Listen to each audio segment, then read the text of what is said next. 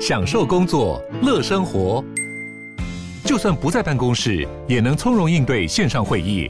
HP Dragonfly 透过专业的 HP Presence 设计，内建降噪及会议快速键，搭配清晰的 Bang & Olufsen 音效，增强音讯及视讯功能。HP Dragonfly 顶级商务笔电，采用 Windows 11专业版，让您在会议中享有最佳的视觉和听觉品质。小暖。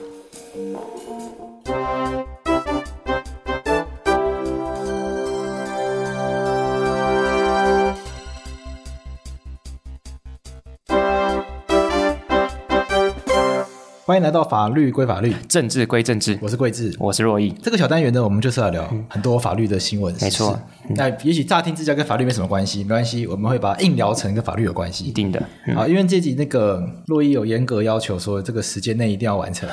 对，所以本来有列一些闲聊的开场，那我们就跳过了，我们直接就进入今天的，因为今天要聊三则新闻，很多很多，资讯量都很扎实。没错，那我们先来第一则新闻。好，知名网红馆长。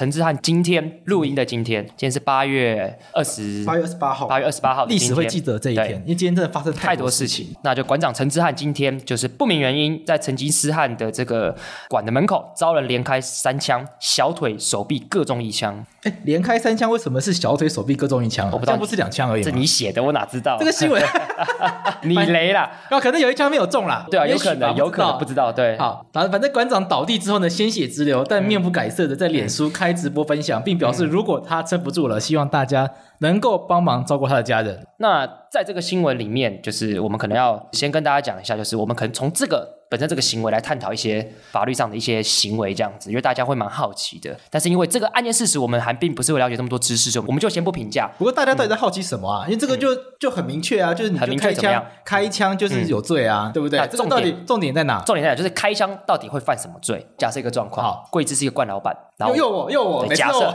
这个我们员工都很讨厌他。OK，有一天我跟博威，我们苏磊，我们三个人把你绑到这个丛林里面。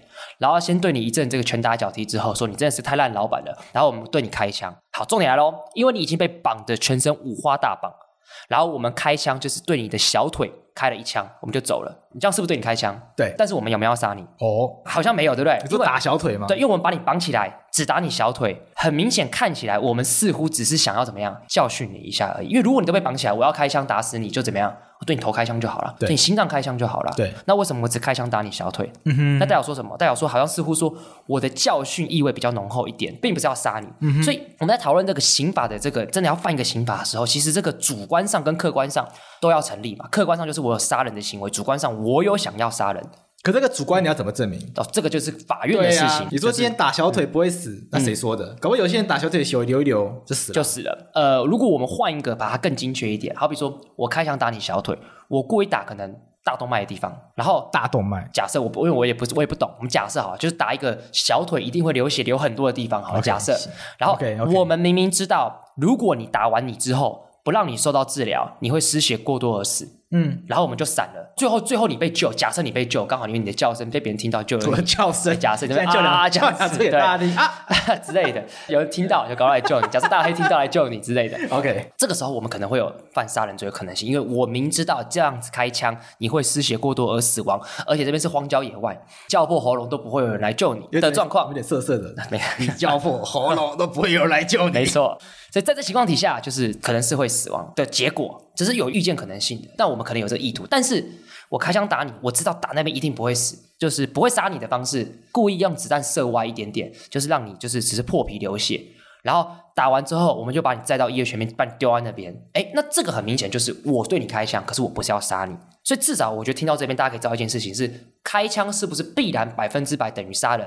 好像不一定哦。所以你还要看他射哪里，嗯、射哪里，然后后面有没有一些行为对之类的，看得出来说真的是要置他于死地，对，还是说只是要来吓吓他，对，给他一点教训，颜色小巧，对，只是手段可能过度激烈，没错。好，好比说我，好比说，就算我今天看到你，我冲过来直接对你开枪，嗯、可是我当下的意图，假设我内心真正想法就是我要给贵子教训，所以我开枪故意打你手臂，故意打你的这个脚。我完全没有杀你，那这个时候其实我也不会成立杀人，我可能只是成立伤害，又或者是重伤的可能性。就是要跟观众讲，是说一个犯罪能否成立，我们还是要看什么，这个内心的他的意图是到底是什么来做判断。大致上是这样子。那另外一个问题就是说，嗯，有人就问说，这个杀害开枪的嫌犯、嗯、开完枪之后就立刻跑去这个警察局自首，自首那这样自首是不是就一定可以减刑？不一定。怎么说呢？嗯、就是你现在有这么多人杀人没有无罪，嗯，不管这些判决是不是合理的，嗯、在社会上引起很多讨论，嗯，那如果因为这样子的行为，然后自首又可以减刑，有很多人觉得说，那是不是以后就杀人，然后就跑去自首，反正就一定不会判死刑，大家就跑出来，大家就全部跑出来做一样的事情。据说啦，自首好像。嗯，并不是你跑去跟警察局承认犯罪就可以自首。自首。我我因为我自己实务经验并没有那么丰富，这个可能要问这个悠悠可能会更加的清楚。我觉得他应该也没有啦，因为这个这其实因为这个犯人都要自首，干嘛找他？要他要他辩护啊，要他辩护啊。对，我有遇过那个自首的是假自首的。啊，真的、哦，就是一一堆人在吵架，为了要弄别人，所以我跑去自首，说我譬如说我要弄珞亦，哦、所以我就跑去自首，说我跟珞亦伪造文书，啊、然后从头到尾就没有这件事情，然后珞亦莫名其妙被调查，然后查到最后并没有这件事情，可是是超倒霉的，嗯、就因为一个莫名其妙的自首，这也蛮夸张。的，这蛮蛮蛮有趣的过这种案件，我、嗯、觉得非常非常非常的荒谬。那我好奇一件事，假设我今天是为了要减刑，故意去自首，或者说我的自首本来就包含在我的犯罪的全部的包含在里面的话，这样会不会有问题啊？理论上好像存在，可是实际上要怎么证明会是一个？很头痛的事情，对，这边变很很头痛。自首上也不是一定可以减刑，对，对，因为他是得减刑嘛。对，理论上按照我们法律的规定，自首必须要内心出于悔悟，情势所逼，我们才可以说，哎，在这个状况底下，就是他是这个内心真的悔悟，所以他才我们才让他去自首。但是如果他今天是故意为了要获得减刑的判决，故意去自首，或者是说他本来就包含在犯罪里面的话，好像实务上并非一定会让他减刑。而且还有另外一个问题是说，他叫对于未发觉的罪。嗯、那现在就有人疑问啦，说这个馆长被枪击之后立刻就开直播了，全世界立刻都知道啦。对啊，这样到底还算不算自首？也不一定，也不知道，也不一定，因为可能检察官没有在看直播。对，没错。所以这时候我觉得这都没有一定的状况，所以要跟观众讲，就是他今天是否能成立自首。答案是不一定，不一定。那今天他对馆长开枪这个事情，是不是必定是涉嫌杀人罪？也不一定，因为也有可能今天，因为大家说他打到他的这个手跟小腿，说不定他可能是要对他头开枪，可是他打歪了，那这个可能就会有成立杀人罪的，也有可能。嗯，对，因为他的意图是他想要杀人，他只是打歪了，所以他表他说内心是是有杀人的这个故意，的也有这样子的可能。所以最后这都还是要等检察官起诉跟法官的判决之后，我们才能大概知道是个什么样的状态。我们这个第一阶段就到这边，我们先开一下冷气。好，因为这个冷气会有 杂音进来。那柜子很怕热，对，所以我们这一段先开冷气，嗯、大家忍耐个两分钟，等它冷下来了，我们再把它关掉。好了，这段时间我们跟大家报告一下，法克电台是法律白话运动跟声浪商合作的原创节目。如果你喜欢我们节目的话，可以在 Apple Podcast 上面留言给我们五颗星，而且可以到法白的官网参加我们的超小额订阅集资方案，支持我们。当然，你也可以把你的广告插入这段广播时间，让我们的业费赚满满，这个节目就可以做得更长更久。好，麻烦大家。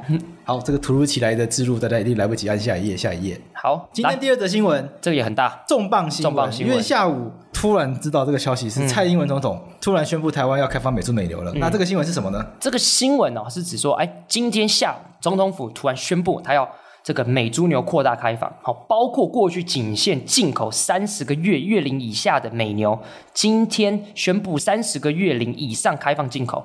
此外，含莱克多巴胺的美猪开放标准将比照日本、韩国在更严格的标准来进行开放。据了解说，目前的开放主因啊，是因为在目前的贸易局势下，获得美国 BTA 敲门砖。那这 BTA 就是 Bilateral Trade Agreement 双边贸易协定。为了要跟美国来签这个双边贸易协定呢，台湾这边主要的贸易竞争国，像是这个日本啊、韩国啊，好想赢韩国这个大部分的 CPTPP 会员啊。这个 CPTPP 是什么呢？如果不知道的话，麻烦可以去听看看李纯老师的那一集。这部分呢，因为这些国家呢都已经有了相关的开放，所以台湾为了要跟美国签 BTA，那势必也必须要做出相对应的让步。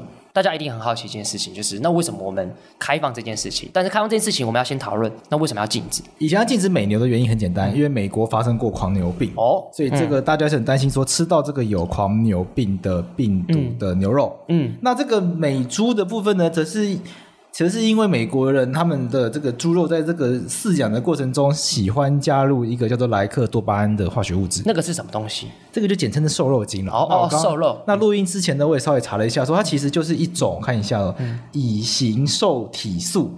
因为美国人他们养牛养猪啊，嗯、他们是圈养的动物，其实蛮可怜的，就是不会在牧场上面到处跑啊，嗯、就是都是被关起来。所以为什么美猪美牛吃起来脂肪多，就是因为基本上不能运动。哦。对，那这个瘦肉精呢，它可以让这个肉的这个怎么讲呢？油花分布更均匀，嗯嗯嗯，然后也可以加速饲养的一个循环，就是说它可以不需要那么久，然后就可以达到一个美食适合享用的一个状态。白话翻译：加瘦肉精，肉更好吃，是这样子，而且养得更快，就成本降低，然后变更好吃。但是瘦肉精对人体会很危害吗？它毕竟是化学物质，所以如果它在这个猪肉里面，它残留的量没有达到安全标准的话，那你吃到这个东西，基本上对人体的身体还是会有一定程度的这个。一定程度伤害嘛，毕竟它不是天然的化学物质嘛。嗯、但是这就是问题的来源，就是说现在的食物基本上，你说要找到一个完全没有增加对啊添加物的，其实你看你刚刚你刚刚在干嘛？我们刚刚在吃那个洋芋片，洋芋片对，其实都是在吃添加物的化学物质，感觉听起来就很不好。对，那所以加化学物质好像是很正常的。那那我就好奇啦，那好比说我我的立场是这样，假假设社会性又怎样？你不要超过危险的标准就好了。对不对？这就是一个问题。嗯，什么问题？就是说，到底安全标准要怎么画？嗯，到底要定到多少才是安全？嗯。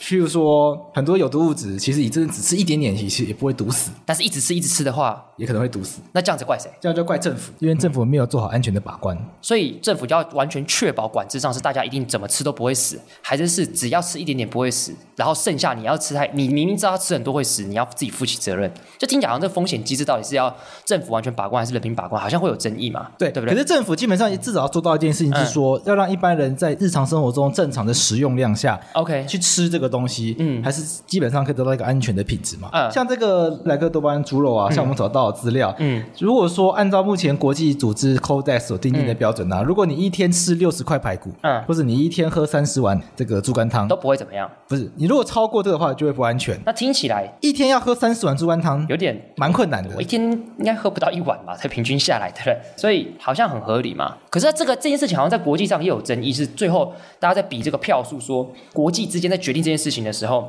你刚刚。讲这个那么安全的标准，好像在决定这件事情的时候又很大的争议。因为这种科学的东西，它没办法保证说我们今天的科学的得到结论这是正确的嘛？因为科学是日新月异嘛。嗯。我们今天认为说吃六十块莱克多巴胺猪排骨才会出事，嗯，但搞不好过二十年后你就发现啊，这根本就是错的。所以搞不好说吃十块就超级有事。科学这种东西它永远都存在一个不确定的风险嘛，嗯，所以这种国际贸易上面科学检验的标准，它常常拿来作为一种国际贸易的障碍，嗯，就是说我就是故意让大家觉得说吃莱克多巴胺的东西很危险，嗯，那我就可以拿这当理由说禁止美牛美猪进口，嗯，哦，那反过来。它也有一些其他考量，嗯，譬如为什么要这样做呢？嗯，原因在在于说，我们刚刚讲的，譬如用莱克多巴胺的猪肉，嗯，它的饲养的成本会降低，嗯，那相对来说，那国内的养猪产业是不是就会受到、哦、受到威胁，受到挑战？嗯，要么就变成台湾的养猪场是不是未来也要使用莱克多巴胺，嗯、才能提高自己的竞争力？嗯，如果是这样的话，变成市场上大家都要吃到莱克多巴胺的猪肉，好像也不太好。那政府。又不能够拍胸脯保证说这个绝对没有事，嗯、因为科学的东西你不可以说。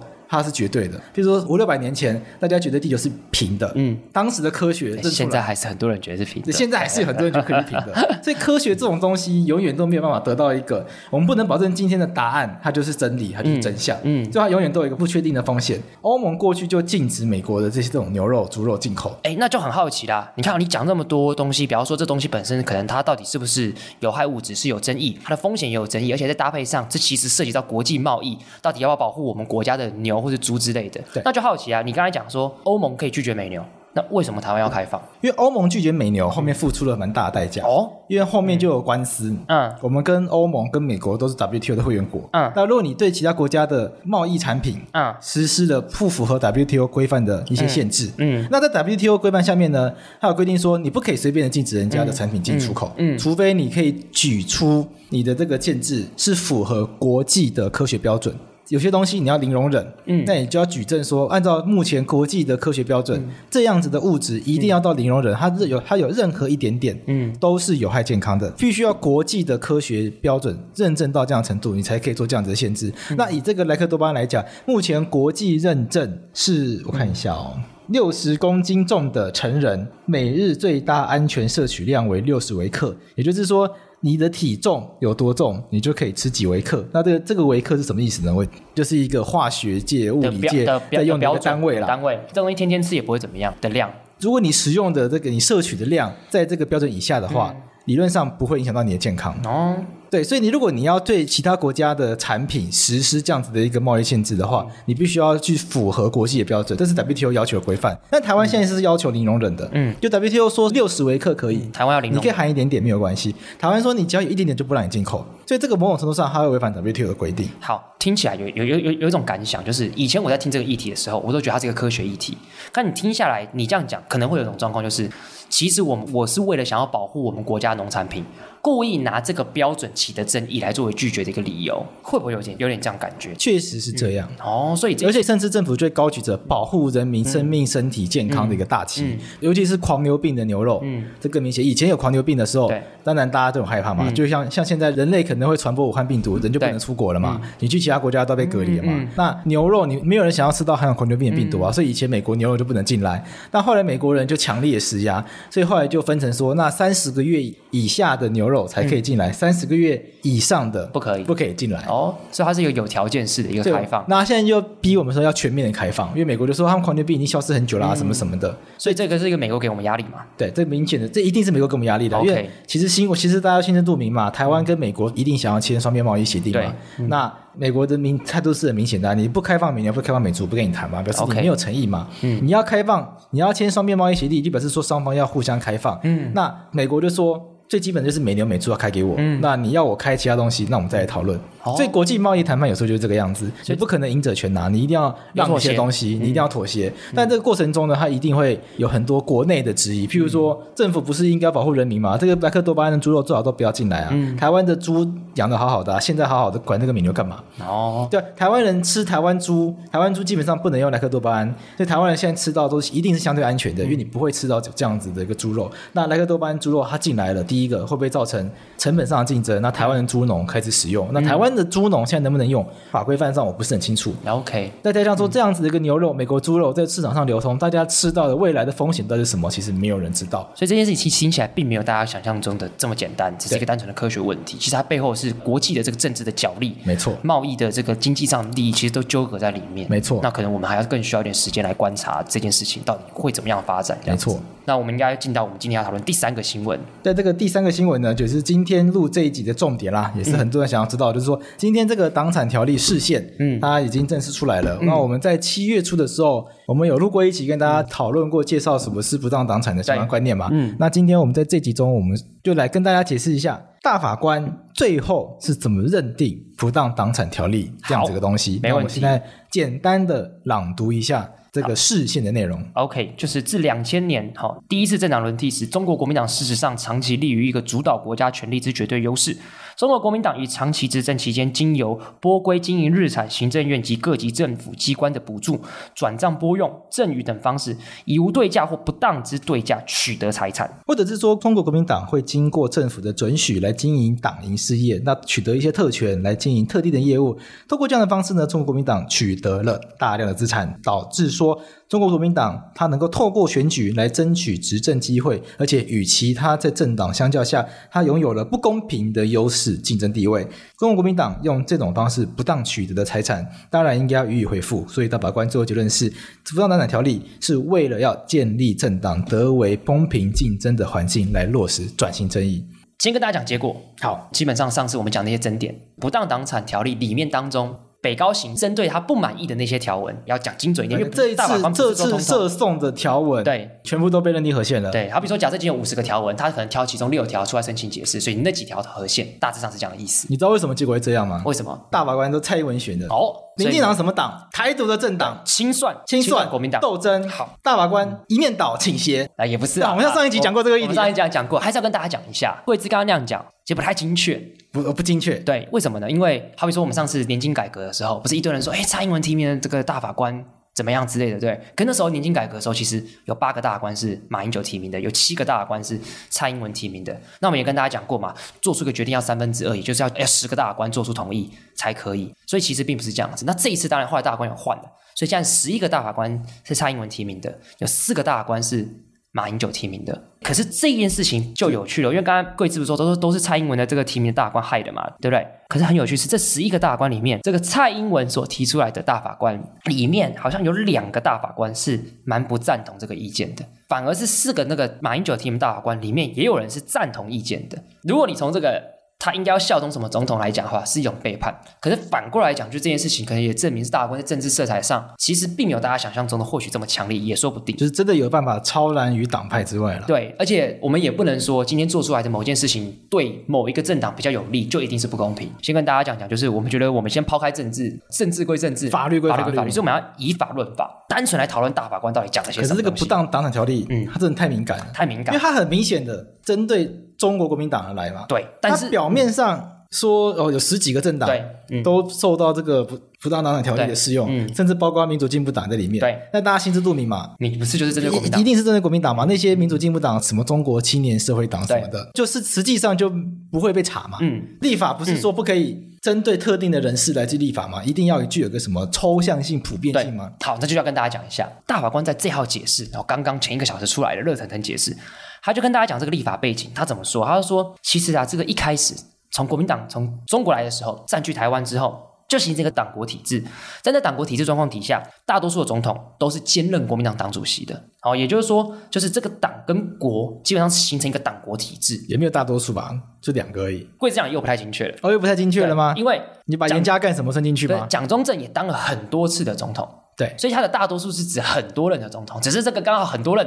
都是蒋中正，是这样子的意思，这么巧妙？对，就这么巧妙。OK，所以大法官就已经在视线里面说，这是一个党国体制。那这个党国体制，其实坦白讲，要去处理这件事情，大法官认为是要处理的。就是说，我们进入到民主时代之后，用民主的法治要去治愈民主前的那些东西造成对人民的危害。大法官是肯认这个价值的。那你刚刚说这是不是针对国民党而来的？大法官的回应其实是有点像是，那就没办法嘛。因为当初在党国体制，就是你国民党弄的。对，那我不处理，你要处理谁？就是如果我今天要去处理一个威权体制下所造成一些不好的结果，那我要去处处理的时候，其实我不是针对你国民党而来的，我是针对你威权体制下而来的。只是这个威权体制所造成的是国民党在执政所造成的，那也没有办法。嗯，所以大法官的回应大致上是用这个方式来回应说，这个普遍性跟抽象性其实是要针对威权而来，只是刚刚好那个威权下的执政党就是国民党的党国体制。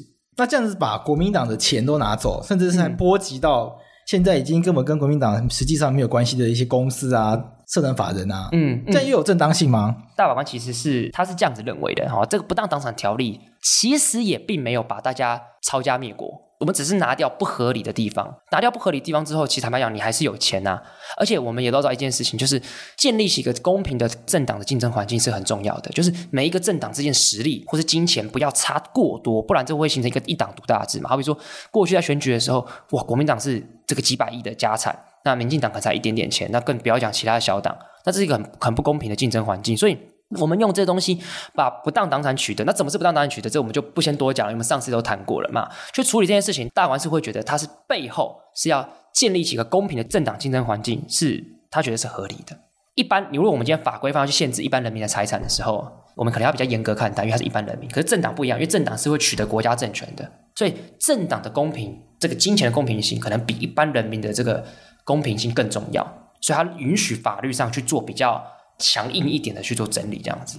这一次的视线，你觉得中间还有什么一些亮点可以跟大家分享的？好，我觉得其实最大亮点就是我刚刚一开始讲的那个东西，我我蛮惊讶的。大法官一开始就承认说，其实当时过去历史确实就是一种党国体制，这一点我觉得是一个蛮大一个亮点，也就是他正面去论证说，过去的那个样态是一个威权下的体制，所以我们一定要把它去做处理。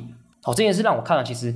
是有点感人的，好，我觉得是有点感人，因为我们读那么多台湾的历史，其实是第一次看到在视线上面是这么明确的这样讲。又要怎么不同意呢？这不是事实吗？那我觉得可能就是对国民党还是会有人反对说，以前其实不是威权体制，以前其实很民主，或者是说，可能又有人就说，哎，那个威权体制是必然的啊，啊，以前就是那样子，我们就这样走过来的啊。我讲另外一个小亮点啊，就是很多人就说，哎，那你现在好好的，你怎么可以去处理过去的事情？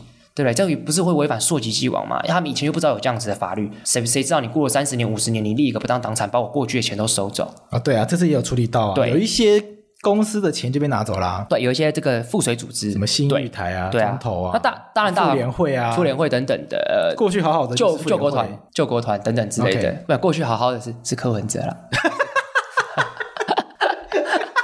大法官没有要处理柯文哲，大法官不是审理那个吗？嗯，政党解散案吗？嗯。差一点就有了。没有那个会员代表人数不是那个不太一样，那个是政党法啊，那个是直接政党法的民事的效力嘛？对对对对大法官要处理政党法的话，是要足以危害中华民国之存在或自由民主宪政秩序。哦、啊，这个之后可以再跟大家谈，这个也是蛮有趣的议题。好，我们太开花了，我们刚刚还要讲到什么？溯及既往问题。大法官其实最后，其实他最后是讲说。要当初这种党国不分的东西的威权体制，跟现在自由民主宪政秩序是有冲突的，啊，所以我们一定要把过去东西处理，才会符合我们现在自由民主宪政体制，不然就等同于是我们在民主的社会状况底下，我们肯认威权体制的存在，我们不处理，这样子是不行的。什么意思？可是现在就没有啦。嗯、对，现在没有，但是他们因为以前在威权体制所拿的东西都没有处理，那这个东西在现今摆在现今就不合理啊。好比说你以前透过非法的方式、不对的方式取得的几百亿都放在你这边，你现在还留着，你可以用。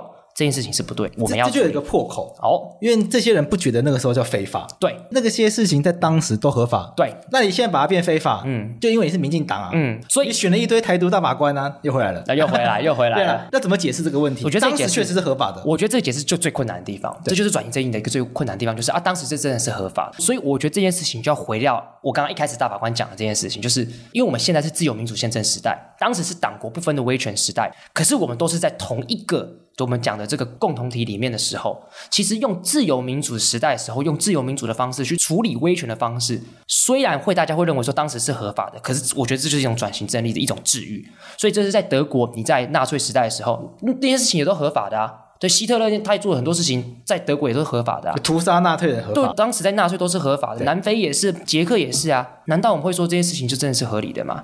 所以我觉得这个是确实是一个极限，就是民主时代怎么处理威权时代的状况，我觉得这是转型正义的最困难的地方。目前为止看到大法官这样子的态度，我觉得是跟德国啊、跟波兰啊、跟捷克看起来是有一点点一样的态度，肯认这件事情要回溯处理。可是这样子做真的有办法让民主前进吗？我认为可以。怎么说？因为很多人会不接受啊，打压啊。嗯、那我觉得什么呢？我两个回应。好，第一个就是我们因为今天这个议题是不当党产。所以塑造一个就是金钱上公平的政党竞争环境，我觉得是会前进的。第二个，你说很多人可能不了解会生气，我觉得这就是法律白话文的责任，就是我们要把这些东西写清楚，写的告诉大家说为什么要这样子做，那它背后的原因是在哪里？是不是别国有其他的法律也这样子做？然后跟大家讲说这件事情合理在哪里，不合理在哪里，供大家去思考。哎，我觉得我们其实也有这样子的责任。那现在在听的观众，我觉得他们其实你们也有这样子的责任。如果你对这件事情是赞同或者是了解的话，你也有义务去跟更多人沟通。我觉得这样子国家会前进，好，很励志、很正能量的一个结尾。这个结也太正能量，太正能量了，无法无法做结。你要不要负能量一下？台独大法官下台，结束。好，赵少康，我不认同，结束。好了，如果你喜欢，对，有兴趣的话，贵智刚才在模仿赵少康跟陈文茜那一集，那个真的太好笑了。我你是陈文茜，我是陈文茜，对，你怎么可以就这样结束？那集真的太好笑，好了，就这样吧。好了，今天节目就到这边。如果你喜欢我们节目的话，记得在上 Spotify、Apple Podcast 上订阅我们，然后给我们五颗星，给我们评价。好，就这样子，大家拜拜，拜拜。